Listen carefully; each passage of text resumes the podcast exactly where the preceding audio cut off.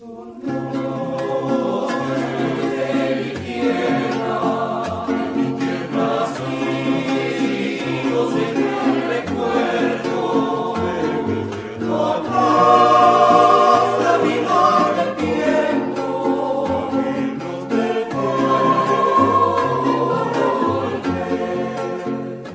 De fondo escuchamos Cantos de mi Tierra, bambuco tachirense interpretado por el coro de conciertos de la UCB en una grabación dirigida por quien fuera su fundadora, la profesora Teresa Jaén.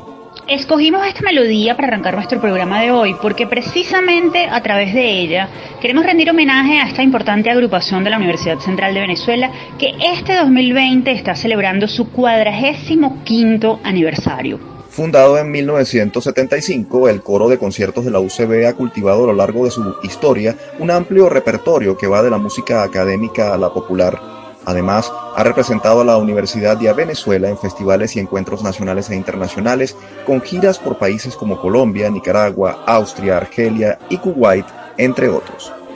Más adelante conversaremos con Robert Hinojosa, actual director del Coro de Conciertos de la UCB, sobre la celebración de este aniversario y sobre el trabajo que los ensambles polifónicos siguen haciendo por mantener viva la cultura de la música coral en medio de la crisis del país y de la pandemia.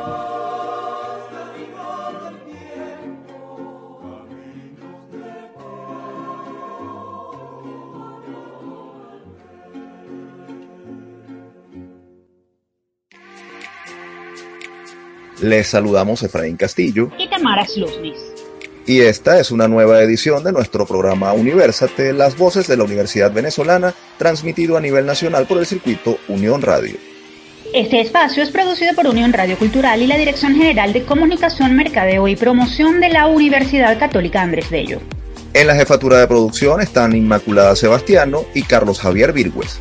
En la producción está José Ali Linares y se incorpora al equipo de Universate como asistente de producción Miguel Ángel Villamizar. Y en la dirección técnica están Fernando Camacho y Giancarlos Caraballo.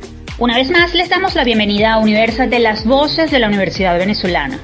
Desde este espacio que sirve para el encuentro y el debate de ideas, les instamos a que permanezcan en sus hogares, porque la cifra de contagiados de COVID-19 sigue creciendo y es necesario que como ciudadanos tomemos conciencia y seamos precavidos. En la medida de sus posibilidades, quédense en casa. Así es, Tamara. También es importante recordar que si tenemos la necesidad de salir, debemos mantener la distancia prudencial y cumplir las medidas sanitarias correspondientes, incluyendo el uso correcto del tapabocas y el lavado de manos. No olvidemos que nuestra salud y nuestra vida dependen de ello. Efraín, antes de continuar queremos hacer una precisión solicitada por uno de nuestros consecuentes oyentes. La semana pasada, durante una entrevista que realizamos sobre las fake news o noticias falsas, mencionamos al portal espaja.com como una sección de verificación de información perteneciente al portal tal cual digital. Pues bien, sus hacedores nos aclararon que espaja.com es un sitio web autónomo que recibe el soporte de la ONG Transparencia Venezuela y de la Unión Europea y que desde octubre de 2019 investiga la veracidad de los datos noticiosos que circulan en medios y redes. Espaja.com mantiene alianzas con medios como tal cual que en ocasiones reproducen los datos que allí se publican. Hecha esta precisión e invitando a la audiencia a revisar el portal espaja.com, muy interesante por cierto, entramos de lleno en materia haciendo como siempre un breve repaso por lo que ha sido noticia en el sector universitario nacional. Esto y más en nuestra próxima sección. Actualidad Universitaria. El ministro de Educación Universitaria, César Trompis, autorizó a las universidades públicas y privadas a hacer entrega de los títulos de grado que quedaron pendientes tras la suspensión de actividades por la pandemia. Informó que las casas de estudio deberán realizar el otorgamiento sin acto académico en jornadas que tendrán lugar entre el 27 y el 31 de julio a través de sus secretarías. Trompis explicó que las universidades con más de un núcleo deberán crear una secretaría ad hoc para entregar las certificaciones en cada sede con el objetivo de evitar el traslado de los graduandos entre un estado y otro. El ministro y también rector de la Universidad Bolivariana de Venezuela detalló que para esta ocasión se estarán confiriendo casi 71 mil títulos en todo el país.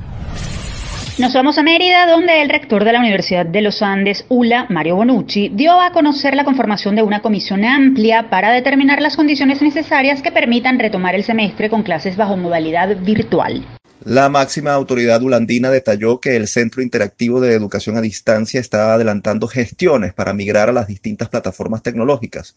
Por ello, aseguró que se deberá levantar un diagnóstico en todas las áreas y en todos los niveles, para lo cual se está realizando una encuesta entre los miembros de la comunidad universitaria con el fin de determinar las capacidades y limitaciones tecnológicas, así como las necesidades académicas de las distintas facultades. Por cierto, Efraín, mientras se hacen estos esfuerzos académicos, la delincuencia sigue atacando a las universidades. Las autoridades del núcleo Alberto Adriani de la ULA denunciaron una nueva ocupación ilegal en la estación experimental Judivana, en el Vigía.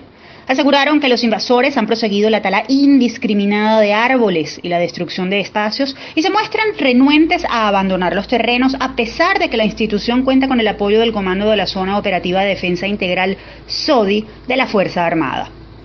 También en la ULA, delincuentes robaron y destrozaron las instalaciones del Centro de Investigación y Propiedad Intelectual, ente adscrito a la Facultad de Ciencias Jurídicas y Políticas. Aún se desconoce la cantidad de equipos que fueron sustraídos del recinto.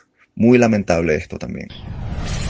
Y volvemos a Caracas, donde el Consejo de Preservación y Desarrollo, COPRED, y el Rectorado de la Universidad Central de Venezuela pusieron en marcha la campaña Yo me sumo por la UCB, con el objetivo de recaudar fondos entre egresados a instituciones públicas y privadas para reparar el pasillo 5, cuyo techo se desplomó el pasado 17 de junio como consecuencia de filtraciones y falta de mantenimiento de la emblemática estructura. Recordemos que la ciudad universitaria de Caracas fue declarada por la UNESCO como Patrimonio Cultural de la Humanidad por su valor arquitectónico internacional.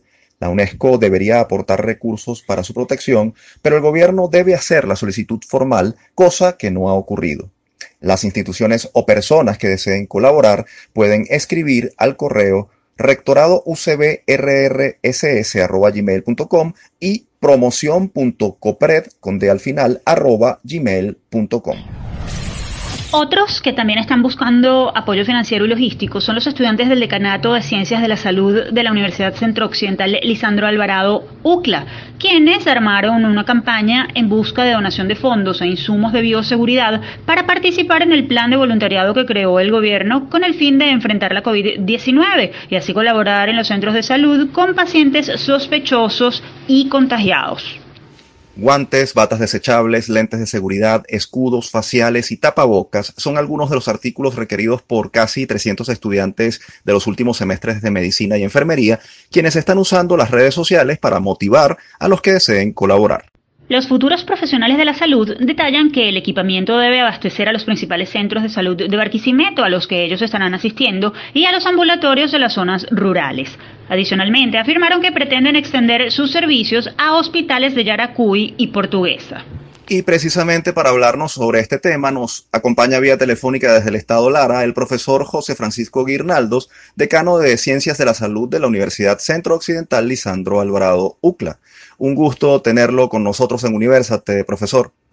Buenas tardes, un placer mm, el escucharlos y estamos atentos y dispuestos a responder todas las inquietudes que tengan. Profesor, ¿cómo surgió esta iniciativa y cuál cree usted que será su alcance?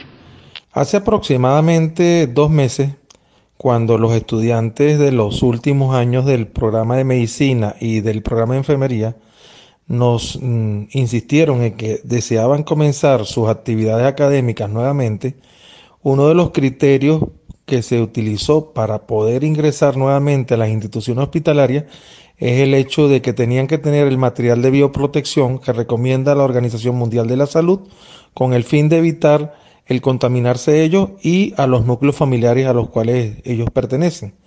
Eh, debido a que no tenía la universidad la posibilidad económica de lograr esos mm, materiales de bioprotección por sus propios medios, fue que surgió la idea de parte de los estudiantes de organizar una campaña de recaudación de fondos. Doctor, como mencionamos en la presentación, no solo se busca dotar de insumos de protección a los estudiantes que sirven en centros de salud de Lara, sino a aquellos que también quieran prestar colaboración en Yaracuy Portuguesa. ¿Cuál es la situación actual de dotación en los centros de esas entidades? Eh, ¿cómo, se están protegiendo los estudiantes y, bueno, los médicos que, que laboran en esas eh, unidades de atención? Eh, actualmente, nuestros estudiantes prestan su servicio en tres estados, que son Lara, Portuguesa y Yaracuy. los eh, lo, que es el personal sanitario de las instituciones hospitalarias de estos tres estados eh, es el Ministerio de Sanidad y Asistencia Social o, en el caso de si está descentralizado el servicio, la gobernación específica, la que tiene que brindar los medios de bioprotección a todos los sanitarios que trabajan en dichas instituciones, es decir, médicos, personal de enfermería, camilleros, etcétera. En el caso de los estudiantes, quien tiene que lograr los materiales de bioprotección es la universidad, la cual, ante la ausencia de recursos económicos, por eso organiza este tipo de campaña por parte del estudiantado y con el apoyo de las autoridades de dichas instituciones. Profesor, hemos sabido que en Zulia detuvieron a una residente de la Universidad del Zulia y la acusaron de robar insumos, cuando sus propios compañeros señalaron que ellos están recibiendo donaciones o comprando sus equipos de bioseguridad. ¿Cómo harán ustedes precisamente con los equipos que esperan recibir como parte de las donaciones para evitar que se presenten estos problemas con estos estudiantes que voluntariamente eh, se van a prestar su ayuda? Nosotros en, ya en este momento hemos comenzado a recibir colaboración de parte de organizaciones eh, no gubernamentales, como es por ejemplo Naguarao o Mamis con Pacheco. Eh, el material es entregado directamente desde la ONG hacia un estudiante en específico o hacia una autoridad universitaria. Y entonces se encarga uno de hacer la distribución entre el semestre que va a arrancar. Por ejemplo, ya nosotros fueron dotados de material los estudiantes del sexto año B de medicina. Eh, vamos después en fase descendente, tanto en el programa de medicina como en el programa de enfermería.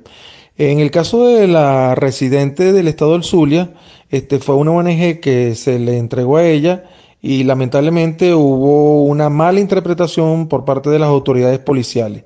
Nosotros en todo caso estamos siempre acompañando a nuestros estudiantes y somos como la parte que vela por la responsabilidad, la seguridad y la transparencia de la recaudación de los fondos y del otorgamiento de dichos materiales de bioprotección. Profesor, se agotó el tiempo, pero es importante que usted le diga a la audiencia cómo pueden colaborar y ponerse en contacto quienes deseen aportar fondos o insumos para esta eh, campaña mm, de dotación para los estudiantes de Ciencias de la Salud de la UCLA. El mecanismo que hemos escogido es el otorgamiento, si es en el caso de contribución económica, a una cuenta del Banco Provincial a nombre de la Asociación Amigos de la UCLA, que posteriormente pasaré los datos a ustedes por WhatsApp. Este, y con un correo electrónico dirigido a amigos de la gmail.com, el contribuyente notifica que es para eh, la Facultad de Ciencia de la Salud y este, en qué le gustaría que se empleara dichos recursos, si la adquisición de materiales de bioprotección o alguna otra eh, tipo de, contribución para otro tipo de cosas. Eh, no queda más por mi parte que darles las gracias por la oportunidad que me acaban de brindar en la búsqueda de los recursos económicos para poder mm, apropiadamente proteger a nuestros estudiantes de los programas de medicina y enfermería. Muchas gracias, Javier. Profesor Guirnaldos, muchas gracias por su tiempo. Ciertamente este tipo de iniciativas sigue sumando en medio de una crisis tan compleja como la que ha provocado la COVID-19 y en un contexto tan difícil como el del sistema público de salud del país. Ustedes escuchaban al profesor José Francisco Guirnaldos, decano de Ciencias de la Salud de la Universidad Centro Occidental Lisandro Alvarado UCLA. Y ya saben que si quieren colaborar, escriban a amigos o llamen al teléfono 0251-259-2060 para solicitar información. En nuestra cuenta arroba Universate Radio también publicaremos los datos completos. Momento de hacer nuestra primera pausa. Al regreso conversaremos con Anitza Freites, ella es directora del Instituto de Investigaciones Económicas y Sociales de la UCAB, sobre los resultados de la más reciente encuesta nacional de condiciones de vida en COVID y lo que el país debe hacer para enfrentar los duros indicadores que allí se reflejan. Ya venimos, no se aparten, somos Universate, las voces de la Universidad Venezolana. Seguimos con más de Universate, las voces de la Universidad Venezolana. Les recordamos que estamos al aire por el circuito Unión Radio a nivel nacional. No olviden seguirnos en nuestras redes sociales. En Twitter e Instagram somos arroba Universate Radio. También pueden seguir las cuentas de la emisora en Twitter arroba Unión Radionet y en Instagram arroba Unión Radio. Dicho esto, es momento de conocer cómo la academia sigue siendo referente en investigaciones que aportan datos imprescindibles sobre la situación actual que vive Venezuela. Esto y más a continuación. El que busca, encuentra. El pasado 7 de julio, el Instituto de Investigaciones Económicas y Sociales de la Universidad Católica Andrés Bello presentó la data más reciente de la Encuesta Nacional de Condiciones de Vida en COVID 2019-2020, informe que muestra indicadores sobre pobreza y política social, situación demográfica, migración, educación, empleo, situación nutricional, seguridad alimentaria e impacto social de la COVID-19. La encuesta arrojó resultados impactantes que dibujan la grave situación actual de Venezuela. De acuerdo con el informe, 96% de los hogares encuestados presenta pobreza de ingreso, 79% está en pobreza extrema, 54% califica en el renglón de pobreza reciente y 41% está en pobreza crónica. Otro de los datos más alarmantes es que 74% de los hogares venezolanos presenta inseguridad alimentaria moderada y severa y que 30% de los niños menores de 5 años, unos 639 mil aproximadamente, están en situación de desnutrición crónica o por talla. En cuanto a educación, 4 de cada 10 niños y adolescentes, 40% de la población escolar, dejan de asistir a clases por problemas de servicios públicos, falta de comida en el hogar o ausencia de docentes. Por si esto fuera poco, la cobertura educativa cayó con más fuerza entre los jóvenes con edades entre 18 y 24 años, es decir, justamente los de la etapa universitaria. En este grupo, el porcentaje de quienes estudian pasó de 48% en 2016 a 25% en 2019. Es decir, se redujo casi a la mitad en tres años. Unos 2.282.000 jóvenes están fuera del sistema educativo. ¿Qué significan estos resultados y qué podemos hacer como sociedad ante estos indicadores? Para responder estas y otras preguntas nos acompaña vía telefónica la profesora Anitza Freites, directora del Instituto de Investigaciones Económicas y Sociales de la UCAP y coordinadora de la Encuesta Nacional de Condiciones de Vida en COVID. Bienvenida nuevamente a Universate, profesora Freites. Gracias por la invitación. Profesora, en nuestra introducción compartimos con nuestros oyentes algunos números que son realmente muy duros. ¿Qué nos dicen esas cifras sobre la realidad del país y qué revela esta radiografía llamada en COVID? Esas cifras reflejan el nivel de deterioro de la situación social de la población venezolana y nos eh, llaman a, reflexionar sobre eh, el significado y la profundidad de los indicadores que están dando cuenta de la degradación de, de, nuestro bienestar y este, que, mm, llaman nuestra atención para eh, identificar qué es lo que podemos hacer desde, eh, desde la actividad que realiza cada, cada quien. Eh, la radiografía que, que la reciente data de ENCOVI ha mostrado refleja un empobrecimiento generalizado de la población, refleja eh, unos cambios demográficos ocasionados por el importante flujo migratorio hacia otros países que se ha registrado en el último tiempo. Eh, nos da cuenta de, una caída en los niveles de participación en la actividad eh, económica todos estos eh, eh, situaciones pues mm, corresponden con un país que ha registrado en el último tiempo una caída sostenida del, del Producto Interno Bruto. Hemos vivido un proceso de hiperinflación que ha destruido los, uh, los ingresos de los hogares venezolanos, de manera que eh, la capacidad de, compra, los niveles de consumo se han visto este, trastocados y, y, la desigualdad eh, eh, en Venezuela pues se ha profundizado en el último tiempo, al punto que es cuando nos comparamos con otros países de la región, pues eh, solamente Brasil nos, nos supera en la situación de desigualdad, pero en la situación de pobreza tenemos el sitial de ser el país más, uh, más pobre de la región. Doctora Freites, estamos en un país donde hacer investigación de campo es cada vez más difícil. Para que los oyentes entiendan la dimensión de este estudio y sus características, ¿cómo fue el proceso de recolección de datos para la edición 2019-2020 de ENCOVI? ¿Cuál fue el tamaño de la muestra y qué otros cambios metodológicos diferencian este estudio de los anteriores? Y además garantizan eh, la confiabilidad de estos resultados tan dramáticos, por cierto. Ciertamente, la, la ENCOVI 2019 incorporó una serie de innovaciones tecnológicas. En primer lugar, migramos del cuestionario en papel al uso de dispositivos electrónicos para la captación de, datos. Ampliamos la agenda temática incorporando eh, un módulo de eh, consumo en los hogares, un módulo sobre mortalidad eh, en, los hogares y además, bueno, las sesiones tradicionales las, eh, las ampliamos considerando una serie de cuestiones que era de, de interés eh, indagar con mayor profundidad.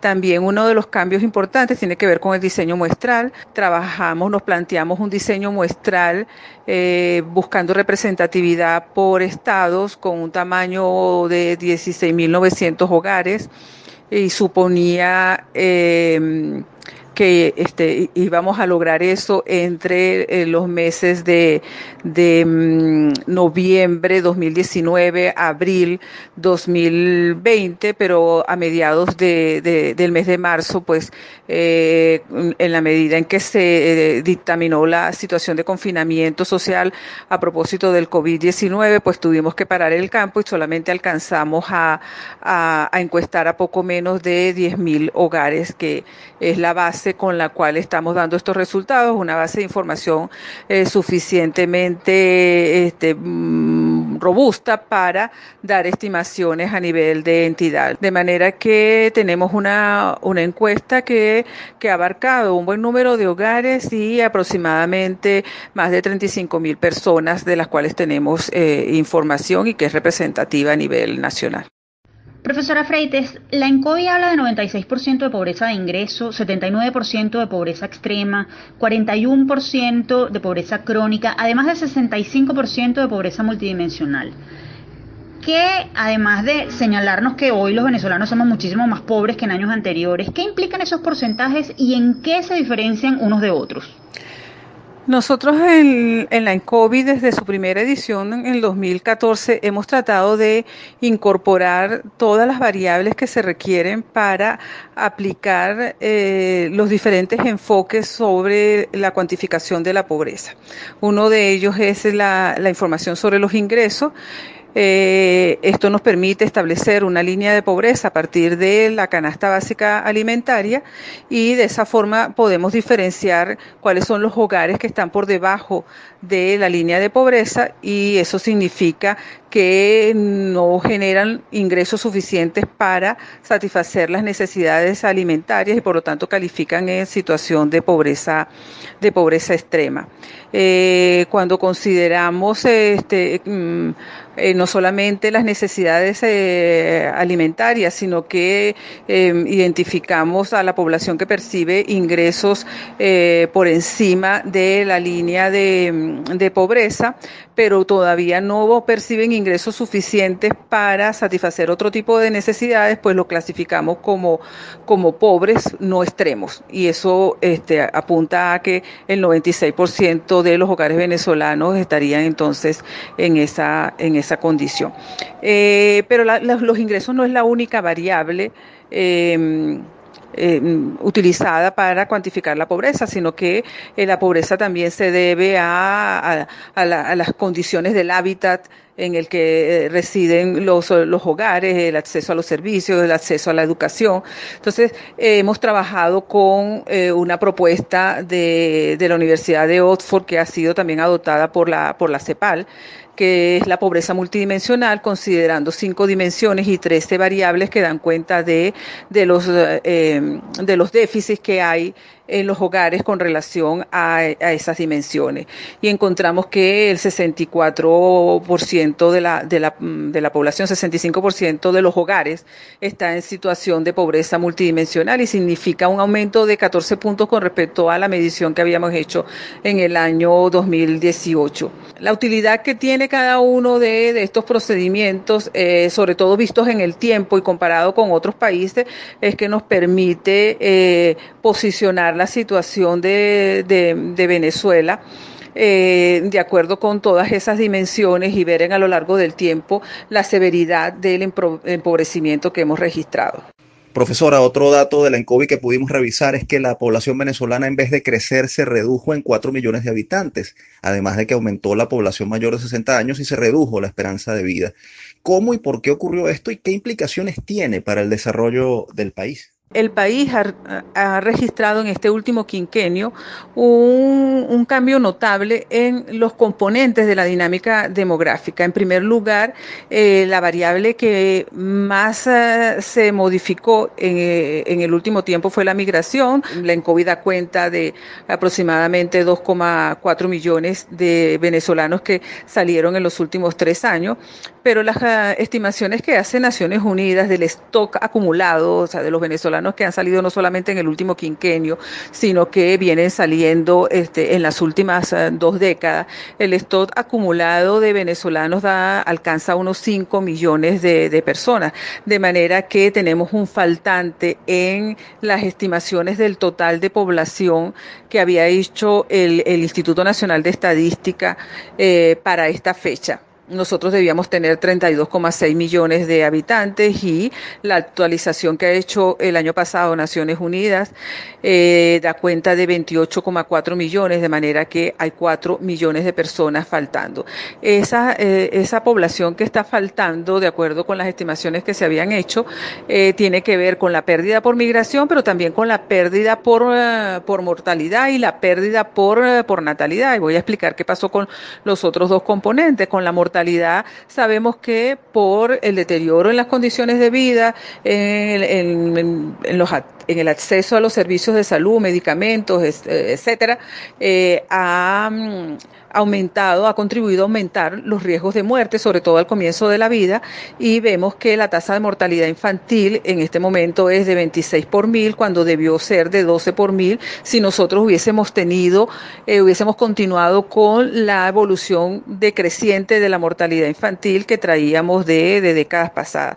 De manera que este nivel de mortalidad infantil nos coloca en la situación que había eh, a mediados de los años 80 y representa un retroceso de casi cuatro décadas en, los progresos en la sobrevivencia de la población. Y eso también se ve reflejado en otro indicador que es la esperanza de vida al nacer. Y nos está dando cuenta que eh, hay 3,7 eh, años de pérdida en la esperanza de vida. Eh, las generaciones que están naciendo en este contexto de crisis, pues se espera que viva ese número de años menos que las generaciones anteriores la, a la crisis.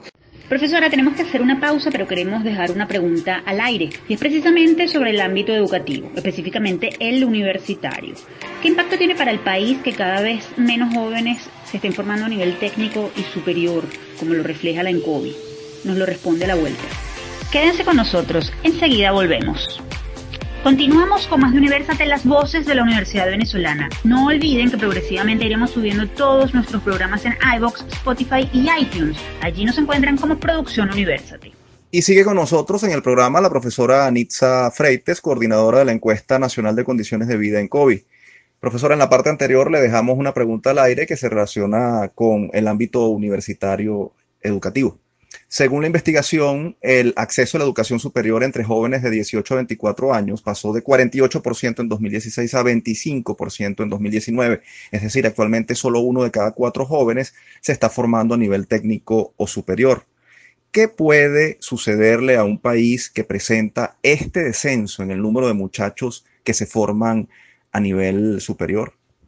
Este descenso tan importante en la cobertura educativa en esas edades de 18 a 24 años, que corresponde a la población que debería estar cursando, como ustedes han señalado, estudios a nivel de, técnico superior o nivel universitario, eh, con, constituye una, una dificultad importante, sobre todo pensando en, en un proceso de, de, de, recuperación del país, de, de reconstrucción, de reinstitucionalización, eh, porque habría que sumar no solamente a la pérdida de población en proceso de, de formación, los, eh, las personas ya profesionales, ya formadas que, que se han ido del país y con los cuales ya no, no contamos por el momento para eh, este, visualizar cualquier eh, proceso de reactivación de algunos sectores eh, económicos.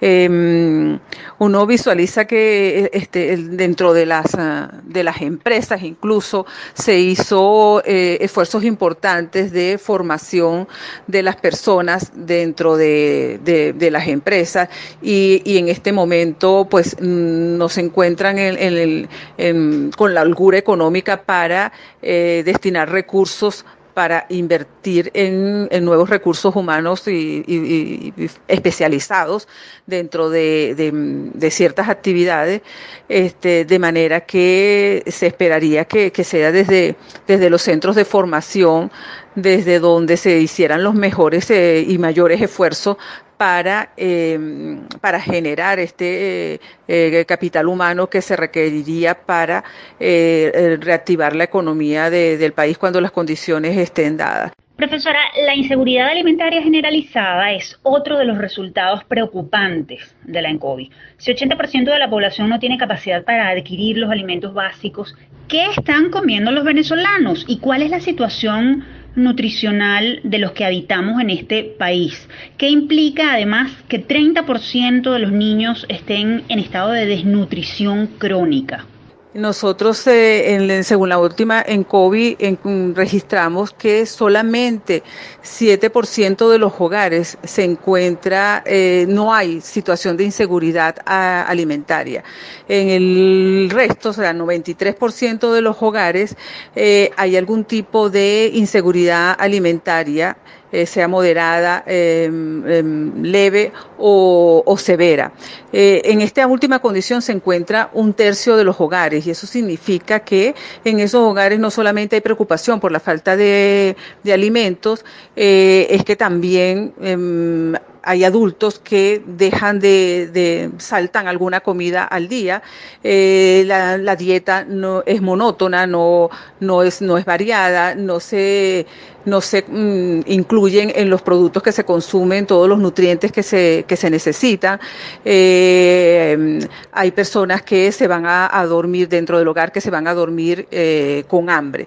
De manera que este, eh, uno de cada tres hogares pues está en esta situación de, de, de, de inseguridad en estos niveles. Cuando em, hablamos de la desnutrición crónica, pues eso tiene que ver con el indicador que relaciona la talla de los niños menores de 5 años con la edad.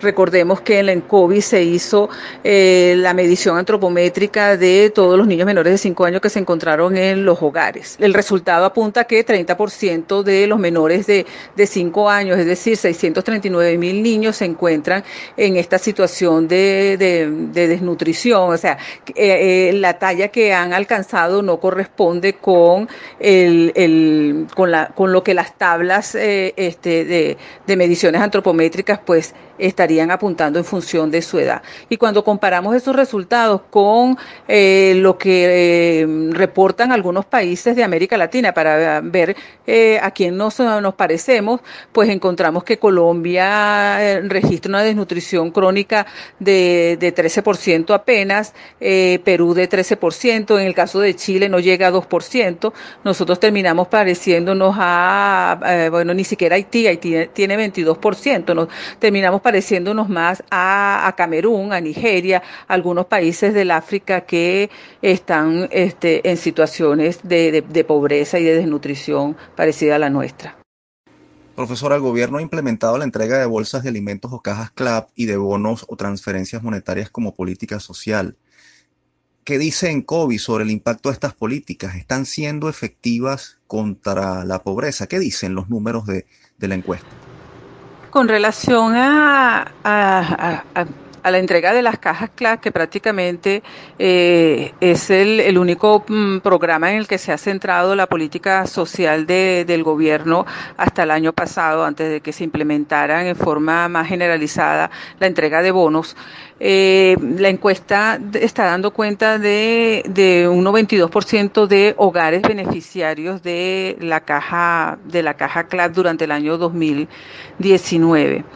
Eh, eso significa, de acuerdo a, a, lo que hemos podido eh, estimar, eh, con relación a lo que el, el, el valor del, de mercado de los productos que están incluidos en la caja CLAP, que sabemos que eh, eh, todos esos productos tienen un, un, subsidio este, incorporado. El precio de la caja es aproximadamente de 0,3 dólares, pero el precio de los productos que en promedio se normalmente están en la caja de 10,6 dólares. Eso significa que hay un subsidio eh, implícito de alrededor de 10,3 dólares. ese, ese monto de dentro de los ingresos de los hogares pobres puede tener un peso importante. Si vemos eh, eh, cuánto representan por según distribuyendo a la población según quintiles, pues en el quintil más pobre ese subsidio que reciben a través de la caja CLAP puede significar un 52% del gasto del hogar en, en alimentos. Eh, ¿Con qué promedio, se, con qué este, periodicidad se reciben las cajas CLAP? Pues es, es, variado. Hay un 46% de, la, de los hogares que la recibe sin ninguna este, periodicidad establecida y hay un 5% de hogares en situación de pobreza extrema que no se ven beneficiados por este, este programa. Profesora Freites, el panorama que nos ha descrito usted es oscuro y desolador. Sabemos, porque usted lo ha dicho, que el gobierno no ha tenido interés en acercarse a ustedes para conocer estos datos de primera mano o en todo caso para plantear algunas políticas que logren superar estas cifras. ¿Qué cree usted que debe hacerse para vislumbrar un futuro distinto? ¿Qué políticas públicas deberían ponerse en marcha de manera prioritaria y cuánto tiempo nos podría tomar esa recuperación? Hablar de los, de los pronósticos eh, de tiempo, los escenarios temporales de, de, recuperación no es fácil. En primer lugar, eh, no imaginamos que la recuperación eh, económica y social del país se pueda dar si, si no hay previamente un proceso de, de, de reinstitucionalización de, del país, de, de recuperación de la, de la, de la institucionalidad eh, democrática si, eso, si ese proceso no se da, es muy difícil visualizar que pueda haber una reactivación económica. El país necesita de recursos que no puede proveer eh, internamente necesita de, de, de, de, un, de un flujo de, de dinero que no imaginamos que pueda provenir de algún país amigo que, pueda este, brindarlo. Creo que esos momentos ya, ya pasaron y nosotros necesitamos de, un paquete de ayuda de, organismos eh, internacionales que, este, que puedan ayudar a financiar la recuperación de, del proceso de desarrollo de, Venezuela.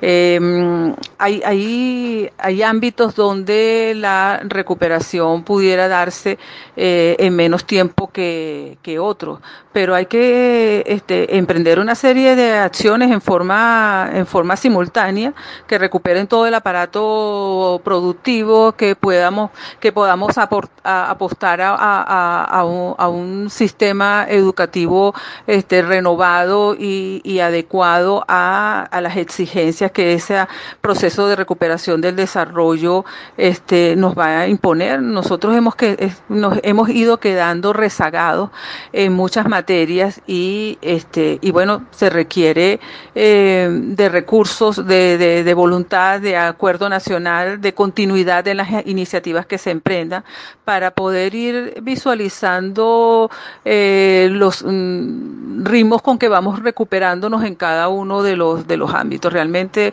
em, em, imaginar eh, así de pronto que eh, que en cinco años estamos resueltos, en diez años estamos resueltos, creo que es bastante este, complicado visualizarlo si, si no hay las fases previas de, de recuperación de la institucionalidad que el país necesita. Profesora, se nos agotó el tiempo, quedan muchos temas por fuera, sin duda, para hacer otros programas y ojalá la recuperación de esa institucionalidad de la que ha hablado sea posible en el menor corto, en el menor tiempo posible.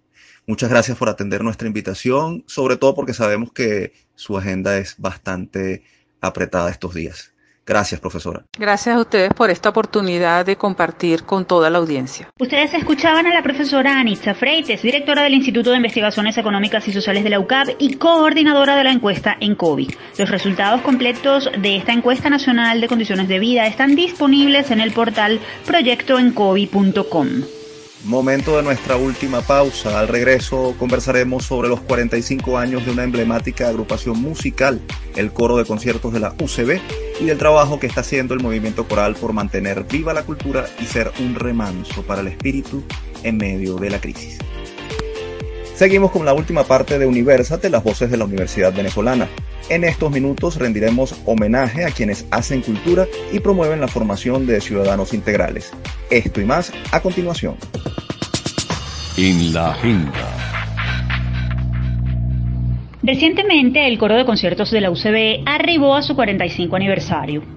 La agrupación fue creada en 1975 durante la rectoría del doctor José Neri y su primera directora fue la maestra Teresa Jaén. En sus más de cuatro décadas de trabajo, este grupo coral ha dado a conocer la música venezolana en distintos países de Latinoamérica, Europa y Medio Oriente. Además, ha desarrollado interpretaciones de piezas del repertorio académico y popular internacional. Desde 2012, el coro de conciertos de la UCB está bajo la dirección del profesor Roberto Hinojosa, a quien tenemos el gusto de recibir vía telefónica. Bienvenido a Universate, profesor. No, gracias a ustedes por la invitación, Efraín y Tamara. 45 años, profesor Hinojosa. ¿Qué significa este aniversario para ustedes y para el movimiento coral venezolano del que forman parte? ¿Cuál ha sido el mayor reto que han tenido que enfrentar en estas décadas de trayectoria? Bueno, eh, ha sido bastante importante el trabajo que ha hecho el coro de concierto durante todo este tiempo. Importantísimo también es que una agrupación coral haya mantenido durante tantos años una constancia y un trabajo. Eso es, lo primero que, eh, celebramos, pues, el, tiempo que se ha mantenido el grupo o la coral en, el medio del movimiento coral universitario principalmente. Y bueno, una de las cosas que durante todas las épocas y, en virtud de, de, estar en contacto con la directora fundadora y el segundo director del coro, me he percatado que, bueno, muchas de las vicisitudes actuales eh, la presentaron ellos con relación a los presupuestos y todas estas cosas que de logística necesitan las agrupaciones para que puedan mostrar su trabajo. Profesor, la pandemia nos ha confinado a espectadores y por supuesto a los eh, hacedores de cultura. Sin embargo, para celebrar su aniversario, ustedes eh, vencieron ese confinamiento y realizaron un encuentro virtual en el que se conectaron representantes de agrupaciones corales de Venezuela y varios países para debatir sobre la música coral y sobre cultura. ¿Qué mensaje cree que dan iniciativas como esta que ustedes llevaron adelante en medio de la cuarentena?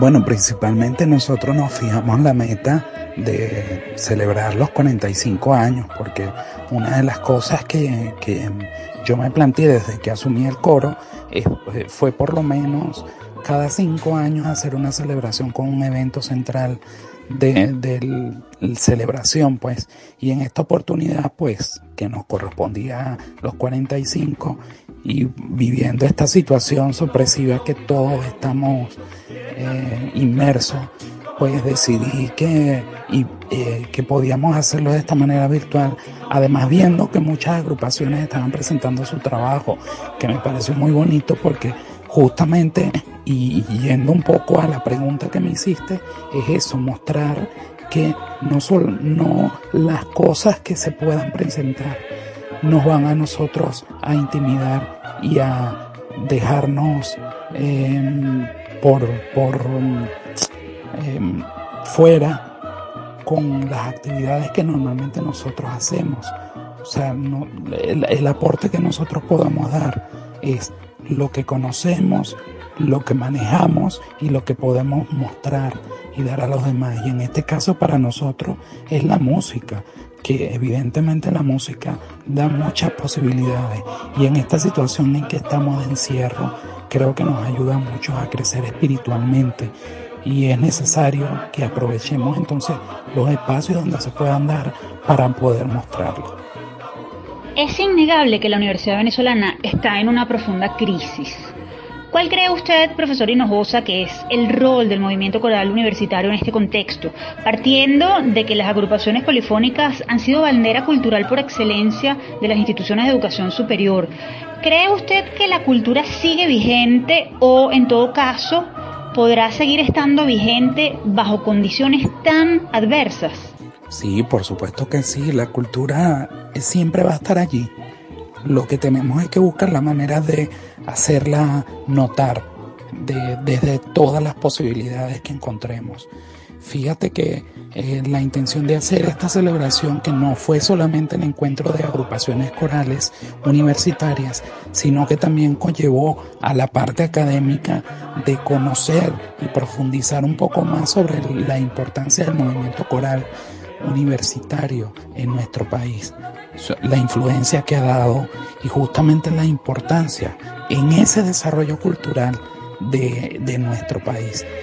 Por eso es que eh, este, el evento eh, fue más completo en este sentido porque pudimos abordar todas esas etapas y todos esos momentos importantes del enfoque cultural a través de un movimiento coral en las universidades. Así que creo que allí se va creando justamente eh, esa formación y eso para estar saber cómo atacar o, abarcar o, o encontrarnos en un futuro próximo para nuevas posibilidades es conocer lo que ya hemos vivido para saber en base a eso cómo podemos seguir construyendo.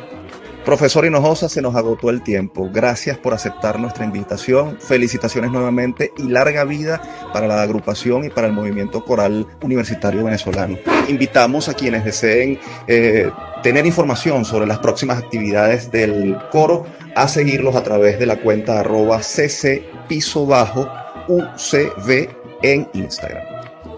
Bueno, muchas gracias a ustedes por la invitación. Nuevamente les, extiendo esa gratitud.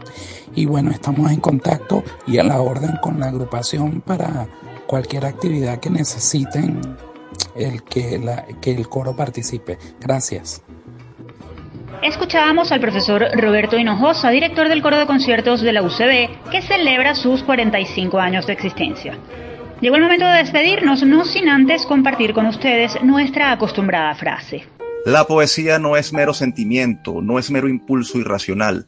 La poesía es también una manera de pensar la realidad, pero que, a diferencia del pensamiento científico o racional, opta por la analogía y el símbolo como vehículos de expresión. Las palabras son del filósofo y escritor caraqueño Armando Rojas Guardia, uno de los referentes más importantes de la poesía venezolana contemporánea y quien falleció el pasado 9 de julio de 2020 a la edad de 70 años. Ahora sí, llegó el final de esta edición especial de Universate. Recuerden que si quieren volver a escucharnos, todos nuestros programas están disponibles en las plataformas iVoox, Spotify y iTunes. Allí somos Producción Universate. Este espacio fue producido por Unión Radio Cultural y la Dirección General de Comunicación, Mercadeo y Promoción de la Universidad Católica Andrés Bello. En la jefatura de producción estuvieron Inmaculada Sebastiano y Carlos Javier Virgües. En la producción, José Ali Linares, con asistencia de Miguel Ángel Villamizar. En la dirección técnica, Fernando Camacho y Giancarlos Caraballo. Y en la conducción, quien les habla, Tamara Slusnis y Efraín Castillo. Hasta la próxima.